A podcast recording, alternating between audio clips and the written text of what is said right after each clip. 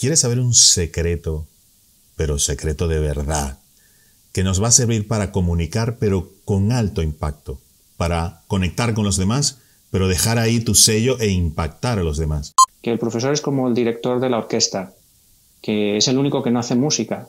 El mejor coach es alguien que es capaz de desaparecer. ¿Cómo un emprendedor puede estar en ese tercer escalón? Eh, lo más importante que lleva el código de la vida dentro es... Y es que tengo aquí una persona que sabe muchísimo de eso, muchísimo de eso. Él es Enrique Yadó, que luego ya te voy a dejar el enlace de, de su canal abajo en, en la descripción del vídeo, pero que te trae ese secreto que no te lo puedes perder, porque ahora más que nunca la comunicación pasa a ser algo muy importante en nuestra vida profesional y en nuestra vida personal. Enrique, ¿qué tal? ¿Cómo estás? Muy buenas, Javi. Muy contento de estar aquí contigo y con, con todo, toda la gente que forma parte de esta comunidad tan chula que tienes tú aquí creada alrededor del mundo de la comunicación, que es un mundo muy importante sumamente importante, pero el secreto nos los tienes que dar aquí porque ya te has comprometido. Así que vamos a hablar. Cuéntame, cuéntame de lo que es la comunicación de impacto. Cuéntame qué nos traes ahora. Muy bien, pues a mí me gustaría compartir con todas las personas que nos oyen eh, el aprendizaje más grande que yo he tenido en, el ámbito de la comunicación. Yo trabajo en la comunicación en el ámbito de empresa y pues obviamente trabajamos muchas técnicas de todo tipo y a lo largo del tiempo te das cuenta de que hay una cosa que es fundamental sin la cual la técnica no funciona bien. La técnica es lo que se ve, es lo que llama más la atención.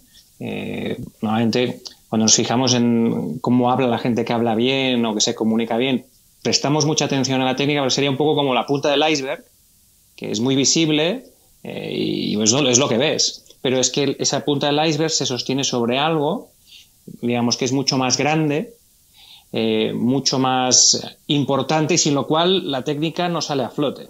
¿vale? Entonces, hay una cosa importantísima sin la cual la técnica queda vacía de contenido y no funciona, que es ni más ni menos que la intención. La intención con la cual comunicamos es la parte de abajo del iceberg que hace que la técnica funcione. Si yo tengo una técnica muy depurada, pero mi intención no es la correcta, ahora lo veremos, la técnica a veces no solo no funciona, sino que me genera un impacto negativo. A veces es mejor no tener técnica si la intención no es la correcta, porque incluso, por ejemplo, puede la gente percibir que le queremos manipular, ¿no? Cuando tienes mucha técnica pero la intención no es la correcta, se perciben cosas como manipulación y otras cosas que veremos, ¿no? Me recuerda a algunos políticos, no sé, me recuerda algo. De estos que mucha humo, mucho tal, la mano, tienes que mirar a la gente, las palmas hacia arriba para demostrar que eres eh, abierto y sincero pero que claro, no dices nada, la intención es por lo general contraria a lo que quieres comunicar o muy particular para mí, para mi partido, y eso hace que desconectes con la gente. Claro, hay una inconsistencia, hay una inconsistencia entre la técnica y la intención con la que se hace la técnica. La intención con la que se hace la técnica tú la percibes en muchos otros aspectos, no solo en esas manos, sino todo nuestro cuerpo comunica. Entonces tú la intención la comunicas, eres transparente alrededor de tu intención. Si uno de tus gestos comunica una cosa, pero el resto comunican otra, entonces el, interlocutor recibe dos señales diferentes y cuando tú recibes dos señales diferentes, lo que estás pensando es, me están engañando. Por eso los políticos, la mayor parte de los políticos suspenden, ¿no? Porque tienen, digamos, utilizan la corporalidad para convencer a los demás, pero la corporalidad no, no se utiliza así. En realidad el trabajo con la corporalidad, cuando lo trabajamos normalmente, lo usamos para trabajarnos a nosotros mismos, no a los demás. Pero eso es otro tema para otro día, si quieres. Comprometido quedas. Muy bien, entonces el, tema es la intención, porque la intención es lo que va a dar solidez a nuestra técnica. Y incluso hay gente que no tiene nada de técnica, que no ha estudiado nada, pero va a comunicar a algún sitio con la intención correcta y entonces la técnica aflora de manera natural. O sea, la, la técnica correcta, pero con la intención incorrecta, muy peligroso, no lo recomendamos. En cambio, la intención correcta sin técnica es que lleva a la técnica. ¿Vale? Entonces, ¿cuál es la intención correcta cuando comunicamos? Cuando estamos en una conversación de negocios o cuando estamos en una conversación con alguien de mi familia o cuando estamos haciendo una presentación por Zoom, por ejemplo, ¿no? ¿Cuál es la intención correcta? Vamos a distinguir entre tres tipos de intención, ¿vale? Y veremos que hay dos que no tienen el potencial que nos interesa y hay una que sí. De hecho, las vamos a situar en una escalera, y pondremos por aquí alguna imagen de la escalera para que las personas que nos oyen lo puedan visualizar también. Eh, las vamos a representar en una escalera de tres escalones, representando este distinto potencial que tienen estas tres intenciones, ¿vale? Cuanto más arriba, más potencial tiene la intención. Entonces, la primera intención de todos, que es la que está abajo del todo, es la intención que tengo cuando estoy comunicando tratando de evitar algo. Cuando quiero evitar algo, estaría en ese primer escalón de bajo potencial comunicativo, ¿vale?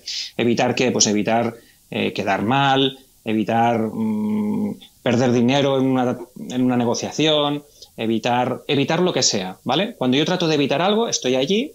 En ese escalón, la emoción que me impulsa sería el miedo. Y el miedo es una emoción que para los seres humanos y para cualquier ser vivo es muy útil, pero básicamente para sobrevivir en situaciones de riesgo físico inminente, ¿no? Entonces, si estoy en una situación de peligro, el miedo me da muchísima energía y me permite sobrevivir. Con lo cual, digamos que en situaciones de riesgo físico inminente, el miedo es la emoción más adaptativa y tratar de evitar algo es, lo correcto. Pero cuando estamos comunicando normalmente, no estamos en estas circunstancias. Cuando estamos comunicando, eh, estamos en otro tipo de, contexto. Y entonces, ¿qué pasa con el miedo? ¿Qué pasa cuando tratamos de evitar algo? Pues se tiene un problema importante, ¿no? Es que cuando tenemos miedo y queremos evitar algo cuando estamos comunicando, el gran problemilla que tiene, atención ahí, es que acabamos provocando lo que queremos evitar. Acabamos provocando lo que queremos evitar. Pongo ejemplos. Por ejemplo, eh, voy a hablar en público y tengo miedo de quedar mal, de, de, que la gente piense que no sé lo que estoy hablando, ¿no? Entonces, ¿qué hago? Pues una de las cosas típicas es como estoy nervioso porque no quiero quedar mal y que la gente no se piense que no me sea la lección, entre comillas, tiendo a hablar más deprisa. Claro, cuanto más deprisa hablo, ¿no? Eh, más me cuesta controlar lo que estoy diciendo porque no hago pausas para pensar. Como no hago pausas porque el, el miedo es lo que temo, porque digo, si me quedo en silencio, la gente pensará que no me lo sé. O si me quedo en silencio, igual entrará alguien y me preguntará. Y quiero evitar todo eso, pues doy una sensación, primero, no me utilizo bien a mí mismo, porque yo para hablar, para comunicar, necesito tomarme mis espacios y pensar. Si hablo seguido, no estoy en control de mis palabras. La lengua va más deprisa que el pensamiento. Entiendo que, perdón Enrique, que eso va un poco en función de la intención, porque ahí mi intención es quedar bien o no quedar mal. mi intención ahí no es comunicar, no es convencer, no es... efectivamente. Mi intención ahí es... Es para mí, no para los demás, exacto. Sí, es para mí, para evitar un daño en mí. De hecho, luego veremos que el segundo escalón es conseguir algo. Por ejemplo, quedar bien sería el segundo escalón. Yo quiero quedar bien, yo quiero... Esto ahora lo, veremos, ¿no? Pero en este escalón de evitar algo, trato de evitar un miedo. Ay, que no se piensen que no, que no lo controlo esto, que no se piensen que yo no soy bueno, que no se piensen que... Entonces, ¿qué pasa? Hablo deprisa, por ejemplo. Hablo sin pausas. Entonces, quedo mal, porque mi discurso es rápido, está poco pensado. No hay pausas para que la gente pueda reflexionar sobre lo que estoy diciendo, ¿no? Y entonces, no queriendo quedar mal, no me utilizo bien a mí mismo y quedo mal, ¿no? O a veces, ay, no me quiero quedar en blanco, ¿no? Sobre todo que no me quede en blanco. Entonces la gente, por ejemplo, estas típicas, se aprende el discurso de memoria. Y la mejor manera de quedarte en blanco es aprenderte el discurso de memoria. Porque le estás diciendo a tu cerebro que solo hay un camino posible y entonces, o, es por ahí o lo está haciendo mal, entonces el cerebro se pone en tensión y a la que se olvida una palabra se pone todavía más tensión y le cuesta regresar al único camino que le das, ¿no? Entonces la gente que se queda en blanco normalmente se había aprendido el discurso de memoria. O sea, por conclusión, no te aprendas de memoria absolutamente nada, aparte de que siempre tienes como un temor, ¿no? Si se me olvida la frase que está en el medio, estoy perdido totalmente. Tengo que empezar desde, desde el inicio para, como se dice en España, coger carrerilla, o sea, eh, y en Latinoamérica caletre, ¿no? Entonces, de memoria nada. Yo, yo por lo menos lo que intento es tener eh, títulos, bullet points, o sea, subtítulos que me ayuden a recordar que no se me olvide nada de qué hablar, pero en realidad todo lo que sale sale de lo que se me, nunca repito, o sea, siempre saldrá algo del momento. Aparte de que cada momento es, diferente y cada público es diferente. Sí, y de hecho ahí hay otro tema al que podríamos hablar largo y tendido, ¿no? Y es que los seres humanos cuando hablamos con otras personas de manera natural, en la mente no estamos manejando palabras. En realidad cuando hablamos con otra persona, aquí lo que estamos viendo son imágenes. Entonces vemos imágenes en nuestra mente y hablamos acerca de las imágenes que vemos en nuestra mente. Cuando nos aprendemos un texto de memoria, lo que estamos haciendo es eh, programarnos con palabras e ir a buscar palabras. Y esa no es nuestra manera natural de hablar. Entonces, cuando te aprendes algo de memoria, no hablas de manera natural, porque tu mente no está haciendo el proceso habitual de hablar, que es funcionar con imágenes, sino funcionar con palabras. Pero bueno, ese es otro tema que también nos podríamos extender. ¿no? Aquí al final lo que estamos diciendo es... Sí, no, perdone, que es mucho más lento. Cuando uno, las imágenes dicen mil palabras en un segundo, pero tú no puedes hablar mil palabras o recordar mil palabras en un segundo. Entonces la mente va a, cinco por hora, no a, la velocidad que podría ir pensando en imágenes o en sensaciones, ¿no? que son instantáneas. Así es, y sobre todo además que, es, que es poco natural, porque tú no estás realmente metido en el tema. Para estar metido en el tema lo tienes que estar, entre comillas, viviendo en tu mente. Y vivirlo en la mente es estar viendo aquello de lo cual estás pensando. Pero si estás buscando palabras, eso no ocurre. Entonces, suena muy poco natural, ¿no? Entonces, en definitiva, cuando tú estás comunicando tratando de evitar algo, evitar quedar, quedar mal, evitar dar una mala imagen, o a veces incluso, por ejemplo, típico esto en, los negocios, ¿no? Tienes una conversación de negocios, ves que estás perdiendo el control de la conversación y tú quieres mantener el control de la conversación, ¿no? Quieres evitar perder el control. Y entonces, ¿qué haces? Por ejemplo, interrumpir al otro, ¿no? Le interrumpes porque dices, voy a interrumpirle ya porque esto que está diciendo no me conviene, se me va la conversación por donde no quiero, ¿no? Pero claro, al interrumpirlo el otro también tiende a interrumpirte. Entonces se acelera la conversación. Tú te aceleras más. Bueno, estás perdiendo el control. O sea, tenías miedo de perder el control, tú mismo estás provocando perder el control. En definitiva, primer escalón, cuando quiero evitar algo, lo acabo provocando. No nos interesa estar aquí. ¿Vale? ¿Cuál sería el segundo escalón? Este es un escalón de más potencial. Un poquito más de potencial, pero aún así está bastante limitado. ¿no? Así como en el primer escalón buscábamos evitar algo, Aquí lo que buscamos es conseguir algo. ¿Conseguir qué? Pues conseguir quedar bien, conseguir parecer simpático, conseguir, eh, yo qué sé, cerrar un negocio, ¿no? Conseguir convencer a alguien, lo que sea. Cuando quiero conseguir algo, estoy en este segundo escalón que ya tiene un poquito más de potencial comunicativo, ¿no? Pongo el ejemplo, por ejemplo, un vendedor que está aquí tiene más potencial que si estuviera en el escalón de abajo. Un vendedor que va a vender un producto y lo comunica desde el miedo, no vende nada porque se ve que no se cree su producto. Su inseguridad, digamos, el, posible comprador la interpreta como que no está seguro de su propio producto, ¿no? Entonces, abajo vende muy poco. Aquí ya vende algo más, porque está seguro, porque quiere conseguir algo. Pero aquí en este segundo escalón, la pérdida de potencial nos viene de otra manera también muy curiosa. Y es que cuando queremos conseguir algo con mucha intensidad, nosotros mismos lo evitamos. El vendedor que quiere vender con gran intensidad, pues sí, se le ve más seguro, pero al mismo tiempo también es verdad que la otra persona está pensando, uy, cuidado que este tío me está aquí apretando mucho, a ver si me va a engañar, a ver si me quiere colocar aquí unas cosas que realmente no me interesan, ¿no? Y entonces se resiste el comprador. Claro, pero entonces, vende menos de lo que podría vender. Claro, pero entonces cuando queremos evitar algo lo provocamos. Y cuando queremos precisamente tener eh, mucho eh, ambición, diría yo, de alguna manera, en conseguir algo, lo evitamos. Estamos ahí un poco pillados. Exacto. Pero ponte, por ejemplo, que yo tengo la intención en un Zoom, tengo una clase online, mis alumnos, unos cuantos, y quiero, bueno, transmitir conocimientos, pero que la gente diga, oye, ¿cómo sabe esta? ¿Cómo sabe este? ¿No? Entonces, claro, eh, puedo evitarlo, porque mm, según lo que dices, si yo, mi intención es que la gente sepa que yo sé, posiblemente consiga lo contrario, que la gente va a percibir que no Efectivamente. E, efectivamente. O sea, en, este segundo escalón el problema que tenemos es que eh, cuanto más queremos conseguir, más nos quedamos como bloqueados y estancados y, no, avanzamos. ¿Vale? Entonces nos pasa en una conferencia de Zoom, nos pasa al vender, nos pasa cuando quieres convencer a alguien, como sea, porque quieres conseguir tu objetivo, ¿no? Ah, cuando tú quieres conseguir tu objetivo, el otro lo nota y tiende a resistirse, ¿no? Entonces, ¿Qué nos pasa aquí básicamente? Que estamos pensando en nosotros. O sea, tanto en el primer escalón como en el segundo, estamos pensando en nosotros. ¿Vale? Y entonces, ¿qué pasa? Que aunque esté pensando en mí en clave de miedo, esté pensando en mí en clave de ambición, el sujeto, el sujeto de mi intención soy yo.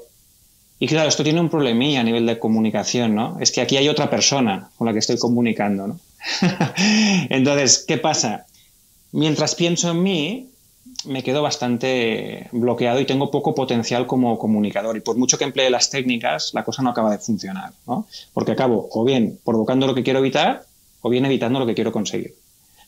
¿Qué suerte tenemos? Que tenemos un tercer escalón, que es el de arriba del todo, ¿no? es donde tenemos más potencial. Este es el gran secreto de la comunicación. ¿no?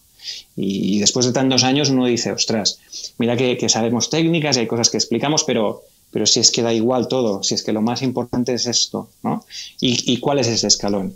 Pues en este escalón, si bien en el primer escalón lo que quería era evitar algo, en el segundo escalón lo que quería era conseguir algo, aquí en este escalón estoy cuando quiero dar algo y concretamente sin esperar nada a cambio, ¿eh? Porque si estoy dando porque estoy esperando algo a cambio, cuidado, mejor que no me engañe, estoy en el segundo escalón. en, el tercer escalón estoy cuando quiero dar algo sin esperar nada a cambio. Entonces, ¿dar qué? ¿no? Pues, si estamos hablando del ámbito de la comunicación, pues dar, dar un apoyo a alguien, por ejemplo, o darle eh, una información que sé que le puede ser útil, o darle una ayuda, o, darle unos conocimientos que sé que le ayudarán a crecer, ¿no? O a veces sencillamente darle mi escucha, darle mi, atención, darle mi, comprensión, hacer el esfuerzo de entender al otro, ¿no? Entonces, ¿qué pasa? Este es un escalón también muy curioso, ¿no? Aquí pasa algo muy interesante, ¿no? Es que aquí yo no quiero conseguir nada. Aquí yo sencillamente estoy pendiente de la otra persona. Estoy haciendo una formación y lo que me preocupa es, oye, me interesa ver, ¿está aprendiendo? ¿No está aprendiendo? ¿Qué ha entendido? ¿Qué opina? ¿Cómo está? Entonces, no me preocupo para nada de mis objetivos. Pero claro, ¿qué ocurre? Que estoy ayudando a la otra persona, ¿no? Claro, la otra persona lo percibe, percibe que yo todo lo que estoy haciendo es para ayudarle en ese momento de la comunicación. Y entonces, ¿qué pasa? Que entonces consigo el máximo impacto y la máxima influencia sobre esta persona. Porque a todos nos gusta que nos ayuden. A todos nos gusta que se preocupen por nosotros. Como ya no estoy pensando en mí, sino que estoy pensando en la otra persona, eh, le propongo cosas que realmente son relevantes para ella, no para mí. Eh, hablo en el lenguaje que es adecuado para ella, no en mi lenguaje. Eh, digamos que de alguna manera es un escalón curioso, porque cuando no quiero buscar nada para mí, sino para la otra persona, entonces resulta que consigo lo máximo. La paradoja. No conseguir nada para mí, pero voy a conseguir. Este vendedor del que hablábamos antes, ¿no? Va a visitar al cliente y no está pensando en cumplir el objetivo del mes ni, ni en ganar. No, está ahí con el cliente y habla con él para ayudarle y piensa, a ver, a este cliente que tengo, yo con, mis recursos, con mi inteligencia, con mi capacidad, con los recursos que pone la marca a mi disposición, ¿cómo le puedo ayudar a este cliente a que le vaya lo mejor posible? ¿no? Y lo hace como de una manera, entre comillas, es, desinteresada. En ese momento está pensando en el otro. Claro, un cliente que recibe una atención de este tipo, ostras, te compra lo máximo que te podía comprar, ¿no? Entonces, este es el escalón de máximo potencial. Dicho de otra manera, conseguimos lo máximo cuando no buscamos nada para nosotros, sino que estamos centrados en el otro. O sea, si yo voy a... Perdona, Enrique, si yo voy a, a, no sé, a crear una página web, por decir algo, para vender mi producto. Para vender mi producto ya es un objetivo, o sea, quiero decir, ya estoy ahí como en el escalón segundo, no en el tercero. Estás en el segundo. Si yo hago una página web para ayudar a la gente en algo y por eso vendo productos, estaría en el tercero, ¿correcto? Exactamente, ese es el tema. Claro, es, que ahí es complicado, porque yo digo, yo también quiero comer y quiero pagar facturas. Entonces, eh, mm, a ver, yo entiendo que la consecuencia sea pagar facturas, pero que el objetivo no sea pagar facturas, ¿correcto? Bueno, pagar facturas. Digamos que para estar en el tercer escalón, en el tercer escalón uno está haciendo un salto de fe. pero que funciona. Haces un salto, y funciona. Haces un salto de fe que es, cuando yo hago lo que, lo que creo que es correcto, que es ayudar a los demás y enfocarme en los demás, sé que las cosas me irán bien. Eh, pero no estoy ni siquiera pensando en eso. Es que sencillamente voy y lo hago. Y punto.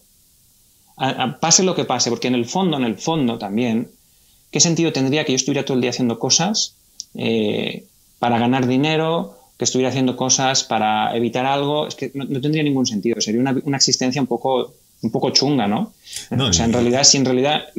perdona, Enrique, y aparte que no tiene fin. Perdona, que es que estamos con retraso de la señal. Pero claro, si es para ganar dinero, no tiene fin. ¿Por qué? Porque cuando llega este objetivo, luego ya no estoy satisfecho con este, sino que quiero otro y otro y otro. Entonces es vivir en un estado de insatisfacción absoluta el resto de tu vida, porque nunca llegaste a cumplir el objetivo porque siempre tienes otro y otro siguiente. En cambio, con lo que tú dices, al estar en el tercero, por lo general, siempre estás satisfecho porque tu objetivo se ha cumplido desde el inicio, que es dar. Desde el inicio, porque, dar. Exacto, porque desde el, inicio yo ya estoy dando. Eh, entre el segundo escalón y el tercero, la sensación es muy diferente. En el segundo escalón, la sensación suele ser de frustración, porque yo estoy queriendo conseguir algo que no tengo. Y mientras trato de conseguir algo que no tengo, em, lo que tengo ahí es frustración. En cambio, en el tercer escalón, yo sencillamente entrego lo que llevo dentro. Y ahí la sensación es de flow total. Es de un fluir total. Porque además me da igual lo que venga después. Yo siento que estoy haciendo lo, que me surge de dentro. Siento que estoy entregando mi fruto interior. En, en el fondo, este tercer escalón es el escalón de la autorrealización. Es el escalón, además, donde nosotros somos nosotros mismos. Donde nos expresamos libres de miedos y libres de ambiciones. O sea, libres en definitiva del ego. O sea, el ego es ni más ni menos que la cara que ponemos, la máscara que nos ponemos, el papel que interpretamos cuando queremos evitar algo o conseguir algo. Cuando tenemos miedo, tenemos ambición. Entonces yo siempre digo, ¿sabes las máscaras estas del teatro, no? Que hay una que sonríe y otra que está triste, ¿no? Entonces digo, la triste sería la del miedo. A veces nos ponemos la máscara del miedo y hacemos un papel para evitar algo. Ah, pero ahí no estamos siendo libres. O nos ponemos la máscara sonriente de la ambición para ver si conseguimos algo. Y hacemos ese papel. Pero ahí tampoco somos libres. No, donde somos realmente libres, donde somos nosotros mismos, es en el tercer escalón. Y esto no es trivial. Porque esto, fíjate lo que estamos diciendo. Cuando yo comunico desde el miedo o comunico desde la ambición, no soy yo, hago un papel ergo. No me voy a sacar mi máximo partido si estoy copiando a otro, estoy haciendo el papel de otro, no soy yo. ¿Dónde me puedo sacar mi máximo partido? ¿Copiando a otro, haciendo un rol que no soy yo? ¿O siendo auténtico, siendo yo mismo? Claro, siendo yo mismo. De hecho, a mí me gusta decir que el arte de comunicar es el arte más difícil de todos, porque también es el más sencillo de todos. El arte de comunicar es básicamente el arte de ser uno mismo. Que en definitiva, para mí, el otro día lo comentaba también en otra conversación, en definitiva, ser uno mismo es para mí realmente el auténtico criterio del éxito en la vida. O sea, el éxito en la vida no es conseguir cosas, el éxito en la vida no es tener más dinero, para mí no lo es, porque mm, te pasas la vida en un camino de frustración y nunca tienes suficiente. Entonces, ¿qué tipo de éxito es ese? No, no, no. El éxito en la vida, ¿qué es? El éxito en la vida es ser yo mismo, haber existido como persona. Si yo no existo porque estoy ocultándome detrás del miedo, detrás de la ambición, no soy yo y eso es yo digo la muerte en vida. Pero la sociedad te lleva muchas veces a eso.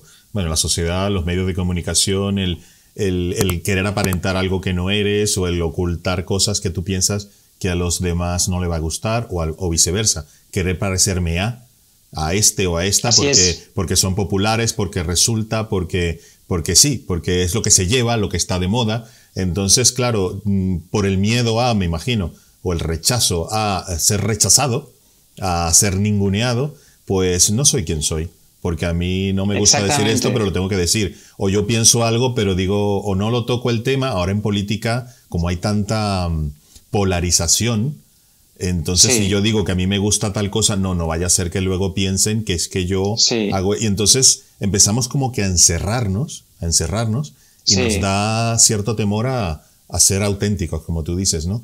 Y yo que he sido consultor de políticos muchos años, te digo que es el pan nuestro de cada día, porque ellos viven del qué dirán, del qué dirán o del qué votarán, ¿no? Que más va por ahí. Entonces yo quiero hablar como Obama, pero quiero conectar con los pobres, porque son los que votan o qué sé yo. Y entonces, pero también los... Entonces al final quieren contentar a todo el mundo y resulta que creándose un Frankenstein, o sea, una persona que no habla como es, que tiene una mano de una forma, el pie de otra, la, un ojo, y, claro, es una cosa amorfa, pero que yo lo digo a los políticos, pero me lo aplico a mí.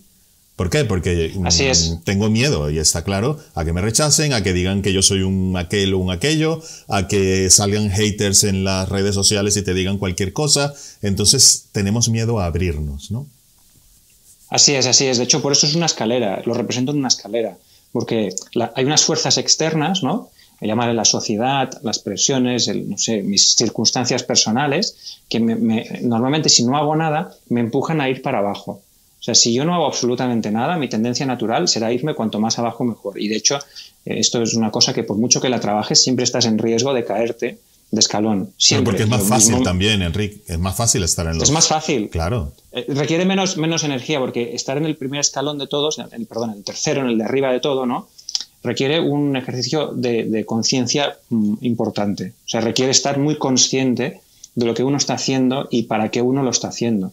Y eso requiere energía psicológica y, todos nos encontraremos en momentos en los que nos vamos a descubrir en un escalón que no toca. Mira que yo hacemos años, hace años ya que trabajamos en el tema, ayudamos a la gente y nos ayudamos a unos mismos y yo muchas veces me encuentro en situaciones en las que estoy comunicando y digo, espera, espera, pero si ahora, a ver, cuidado, si estoy comunicando desde el primer escalón, que ahora tengo miedo de quedar mal.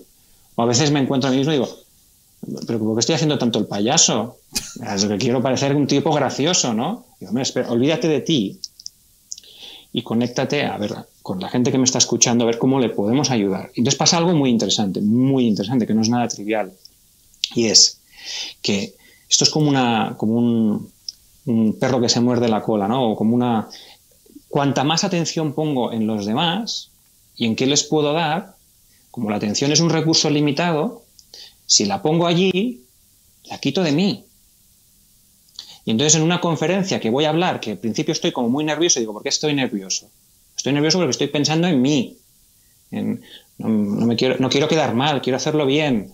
Claro, estoy pensando en mí, perfecto. Vamos a olvidarnos de pensar en mí. A ver, ¿quién hay aquí? ¿Quién ha venido? A ver, miramos las caras, preguntamos, hablamos con ellos. Cuanto más te pones en el lugar del que está escuchando, cuantas más ganas tienes de ayudarle, más te olvidas de ti y quien está presente en tu atención y en tu conciencia es la otra persona. Y ese es el gran secreto, porque entonces es, una, espiral que se retroalimenta, porque cuanto más piensas en el otro, eh, más tranquilo estás, cuanto más tranquilo estás, mejor le ayudas, cuanto mejor le ayudas, más buen feedback te está dando, cuanto más buen feedback te da, más entonces es la espiral virtuosa del éxito en la comunicación. Entonces yo, yo siempre digo, o sea, las técnicas son muy chulas y hay técnicas que, que aprenderlas nos ayuda mucho a profundizar más en nuestras habilidades de comunicación.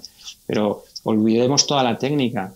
Uno puede no tener ningún tipo de técnica de comunicación que si está conectado al lugar correcto va a conseguir siempre el máximo impacto. Y este para mí es el gran secreto del impacto en la comunicación. O sea, si queremos hablar de una conclusión sería que hay que ser menos egoístas del ego que hablabas y sencillamente pensar en dar o en darte, que eso ya nos lo vienen diciendo desde hace miles de años, ¿no?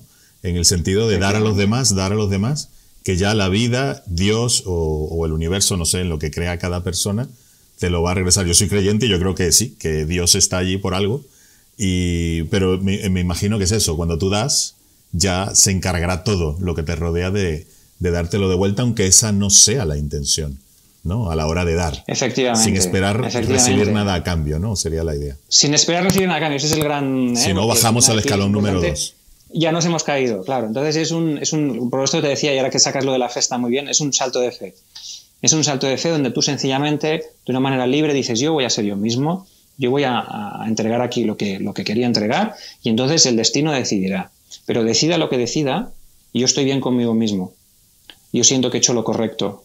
Y a partir de aquí, pues, pues lo que ocurra es lo que tenía que ocurrir y, siempre será lo de máximo potencial. Ahora te pregunto, ponte que, perdona Enrique, siempre con el retraso este, ponte que eh, nos está viendo, bueno, miles de personas, pero ponte un profesor, un coach y un, eh, una persona que trabaja en un ministerio, ¿no? ¿Cómo, aplico, ¿Cómo me mantengo yo en ese tercer escalón si soy profesor? O sea... Eh, profesor es... Sí.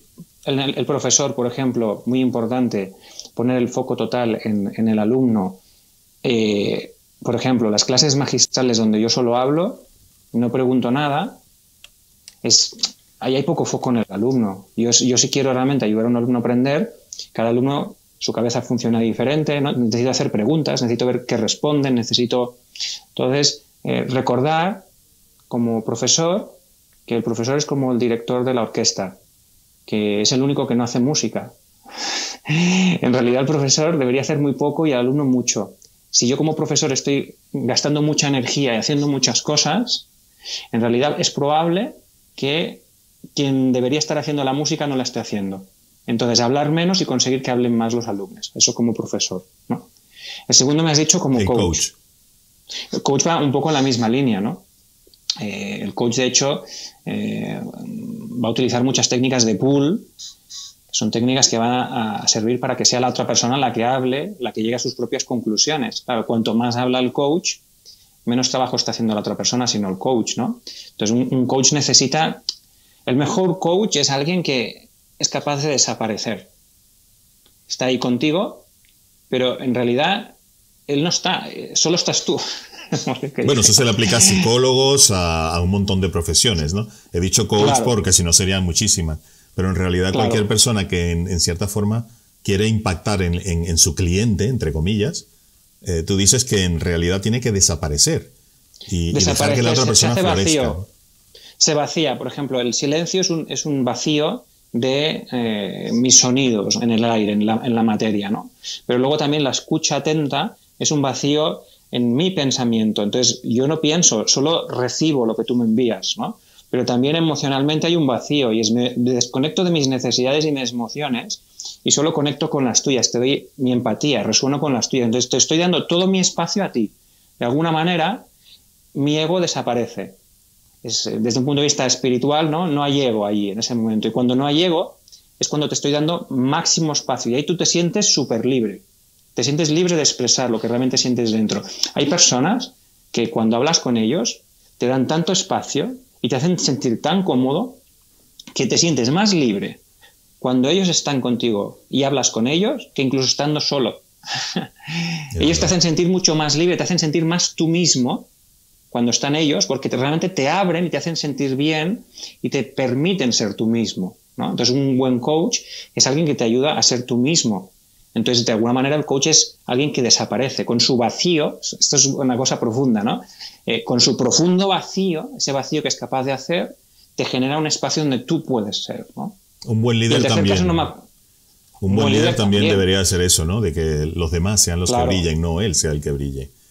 Claro, llamado a los políticos, por cierto. Un buen líder, que los demás brillen, no que brilles tú. Me encantaría decir... Por ejemplo, sí. Sí, no, en este sentido siempre comento el, tema del samurai, ¿no? Eso es un, libro que ya escribí, samurai, la palabra samurai, la gente piensa que es guerrero, ¿no? Entonces yo hablo del liderazgo utilizando el, símil del samurai, porque samurai significa, en realidad, el que sirve a los demás. Y en realidad la gente, normalmente tendemos a pensar que liderar es hacer que la gente me sirva a mí y que me siga. Pero en realidad, si te lo piensas bien, es ¿por qué me va a seguir la gente? ¿Por qué me va a servir? ¿Qué, significado tiene? ¿Qué sentido tiene? Ninguno. No, la gente me sigue si le sirve a ella. Entonces, liderar es, en realidad, es servir, es la gran paradoja también del liderazgo. ¿no? Cuando yo sirvo a los demás, a los demás les sirve seguirme, les es útil, entonces ahí es cuando tiene sentido. ¿no? Entonces, eh, por eso el verdadero liderazgo, eh, el liderazgo de las películas es algo que todo el mundo quiere hacer que es ese que se ve donde tú sales y la gente te sigue. A todo el mundo nos gustaría, ¿no? Sí. Pero el liderazgo real es el que nadie quiere hacer. Porque ahí es al revés, ahí sirves tú a los demás. Porque estar en el tercer escalón cuesta más, cuesta más, porque aparte siempre uno, por naturaleza o yo no sé por qué, esperas algo a cambio y ya te expulsa de ese tercer escalón. ¿no? Me gustaría, perdona, que te puse tres ejemplos que sean cuatro. Uno, un empleado de una empresa o de un ministerio, como decía, y un emprendedor, que me parece clave en estos momentos. Y creo que se puede aplicar como un emprendedor puede estar en ese tercer escalón. Muy bien, pues eh, tanto yo diría incluso te, asimilaría el tercero y el cuarto, ¿eh? el empleado de la empresa y el emprendedor, es decir, el mundo de los negocios en general. ¿no? El mundo de los negocios en general eh, lo que es eh, el peak performance, el máximo rendimiento, no se obtiene cuando queremos evitar algo o cuando queremos conseguir algo. O sea, si lo que estamos es preocupados de, ay, que no llego al objetivo del mes, o lo que tenemos es unas ganas locas de conseguir el incentivo del año, ahí no te sacas el máximo partido, porque realmente no estás enfocado en entregar lo que llevas dentro, ¿no? ¿Dónde está el peak performance, el, el alto rendimiento que se llama, de las personas, de los equipos, de las organizaciones? Está en el tercer escalón, que es el escalón, tú antes lo has mencionado, del amor.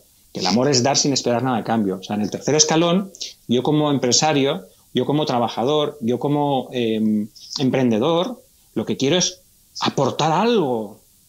Lo que busco es qué aporto a los demás que pueda tener un sentido trascendente para ellos y para mí. Entonces, me da igual si gano más dinero o menos dinero. ¿Estoy aportando algo de valor? Si no estoy aportando algo de valor, lo busco hasta encontrar cómo aportarle ese valor a un cliente, a un empleado, a un compañero, a un accionista. Cuando yo entrego valor, en ese mismo momento ya me siento satisfecho, ¿no? Pero además lo que pasa es que si estoy entregando valor, la gente lo percibe y, además tiene ganas de comprar más valor, porque, porque tiene valor, porque para esta persona es útil esto, ¿no? Con lo cual esta es la espiral, ¿no? En, las empresas en general, claro, es lo que nos pasa, que nos vamos cayendo por los escalones. Entonces tendemos a estar mucho en el miedo, en las empresas hay mucho miedo de, que, me echen, miedo de que no me vaya bien, miedo de que no conseguir los objetivos, mucho, mucho miedo. Y también hay un poquito bastante de ambición, ¿no? hay que conseguir esto, hay que conseguir esto otro, tengo que escalar, tengo que conseguir mi posición, ¿no? Entonces, eso es un problema, porque el miedo lo que nos hace es conseguir cada vez menos, la ambición lo que hace es estancarnos en los resultados. La gente piensa que la ambición es una cosa que sirve para crecer. No, la ambición da eh, ganancias muy residuales. Pero para todas esas cosas que no dependen única y exclusivamente de mí, si no dependen única y exclusivamente de mí, me deja estancado, porque entonces, como depende de otras personas y yo les aprieto, no llego más lejos. Y el único sitio donde y viene la frustración. y viene la frustración.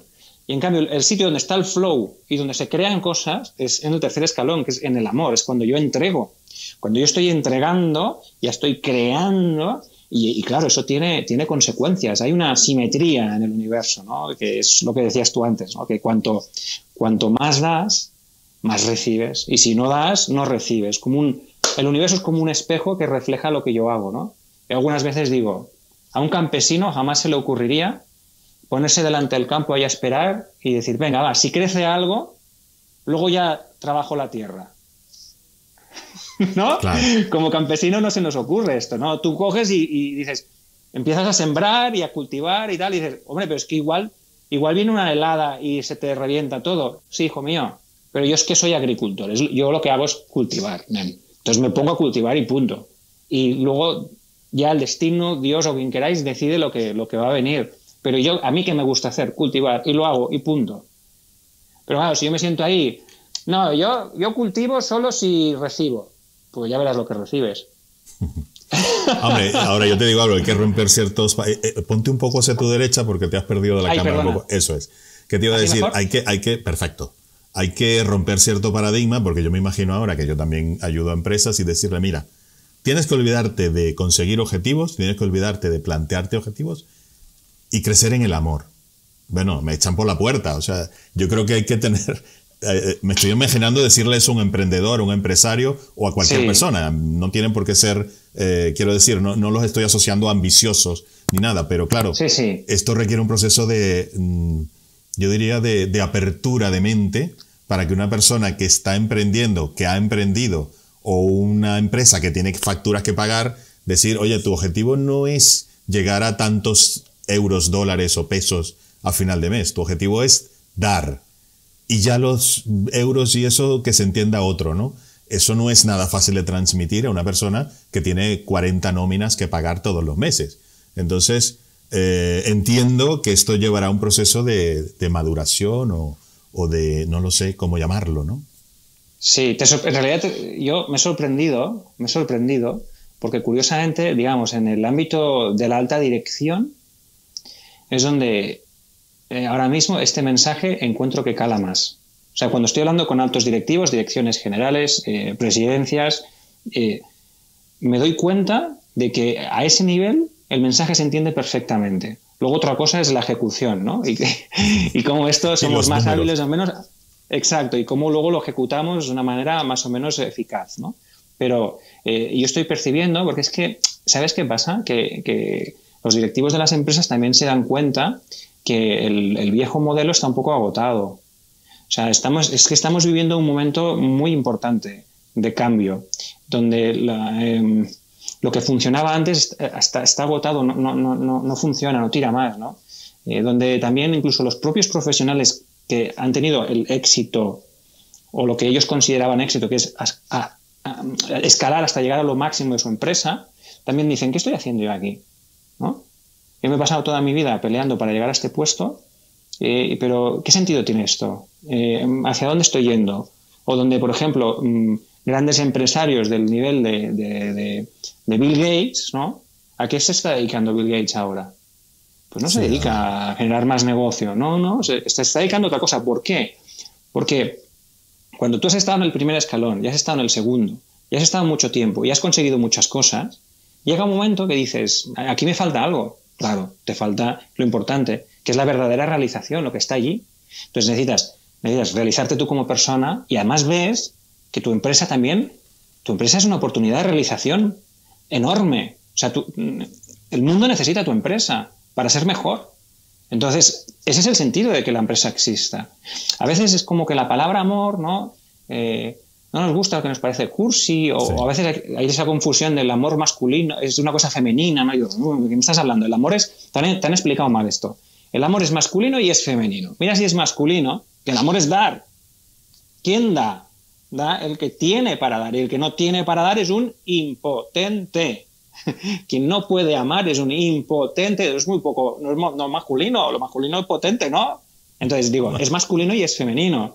Eh, tú, eh, no nos confundamos, eh, si en realidad la realización está allí y, en la medida en que seamos capaces de estar allí, vamos a ser felices, ¿no? Em, yo creo que cada vez más gente se está dando cuenta y creo que estamos en el... Tampoco no es, no es casualidad que ahora mismo tú y yo estemos hablando aquí de esto. Es como que hay una serie de fuerzas que se están reequilibrando por ahí y que de alguna manera nos llevan a, que este tema salga de esta manera, ¿no? Sí, yo cuando termino todos los vídeos siempre digo, es momento de dar, es momento de pensar en los demás y a veces puede, no sé, parecer como un cliché, pero es que lo veo, lo siento y, lo intento hacer porque si somos 8 mil millones de personas dando a los demás, estoy seguro que la gran mayoría de los problemas en, en el mundo entero se acabarían. Eso lo tengo claro. Pero cuéntame una conclusión de todo lo que hemos hablado, Enrique. Vamos, conclusión sencilla y un poco en la línea de lo que estamos diciendo. Eh, la clave del éxito cuando comunicamos es realmente dar a los demás lo que llevamos dentro eh, para ayudarles a los demás. Y también diría entonces, la clave del éxito en la vida es dar, porque precisamente cuando damos es cuando nos realizamos y somos nosotros mismos. No hay buenismo en esto, esto no es el buenismo que dicen, ¿no? Esto no tiene nada que ver con el buenismo, no, no, es que la vida, la vida, si tuviera que yo decodificar el código de la vida en una sola frase, eh, lo más importante que lleva el código de la vida dentro es querer mejorar, que las cosas mejoren. Entonces, para que las cosas mejoren, necesitamos ayudarnos entre todos. Es la mejor manera de mejorar, la más rápida, ¿no? Por lo tanto, no es buenismo, es una cosa súper práctica. Lo más práctico es sencillamente dejarse fluir y entregar lo que uno lleva dentro para los demás. Perfecto. Entonces, conclusión, siempre que puedes, da todo lo que tengas sin esperar nada a cambio. Eso creo que va a ser el, cierre broche de oro del, vídeo de hoy, que se puede aplicar en comunicación, como hemos visto, pero se puede aplicar en, en cualquier ámbito de la vida.